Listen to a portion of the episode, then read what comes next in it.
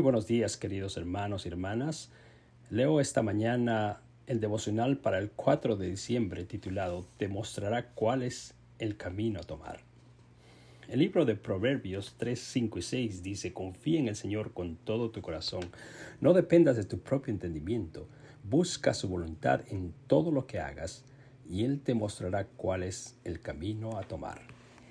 A finales del 2012, Salvador Alvarenga, un experimentado pescador salvadoreño y su compañero Ezequiel Córdoba salieron a pescar tiburones en las costas de Chiapas, México.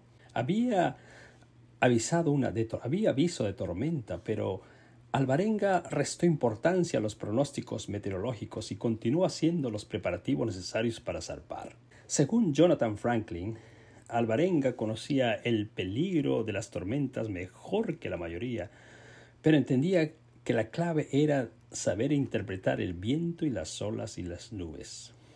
Una simple mirada a las olas y al cielo le proporcionaba información suficiente para calcular la fuerza de cualquier tormenta. Así que contra todo pronóstico, Alvarenga aceptó el reto y se negó a cambiar sus planes y se marchó a batirse en duelo con el mar. Lamentablemente la tormenta fue más terrible de lo que pensaba y la pequeña embarcación zozorbó ante el poder del despiadado viento y del mar.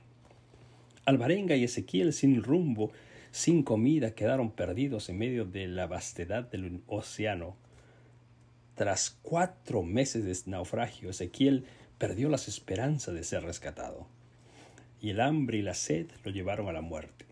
Alvarenga, en cambio, según seguía aferrado a la vida, sin embargo, también comenzó a deteriorarse tanto física como mentalmente.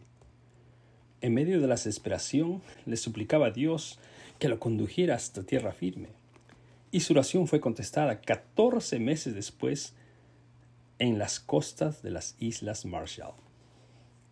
¿Cómo lo estuvo Alvarenga? Quizás tú también estés naufragando en medio de problemas y ansiedades.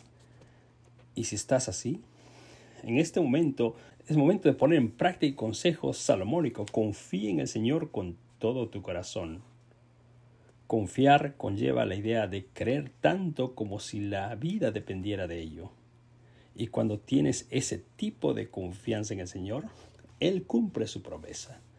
Te mostrará cuál es el camino a tomar.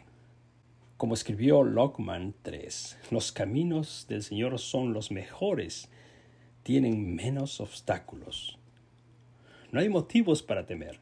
Pon tu esperanza en el Señor. Ten valor, cobra ánimo. Pon tu esperanza en el Señor. El Señor va abriendo caminos y pronto estarás en un puerto seguro. Que tengan una maravillosa mañana. Que el Señor los bendiga.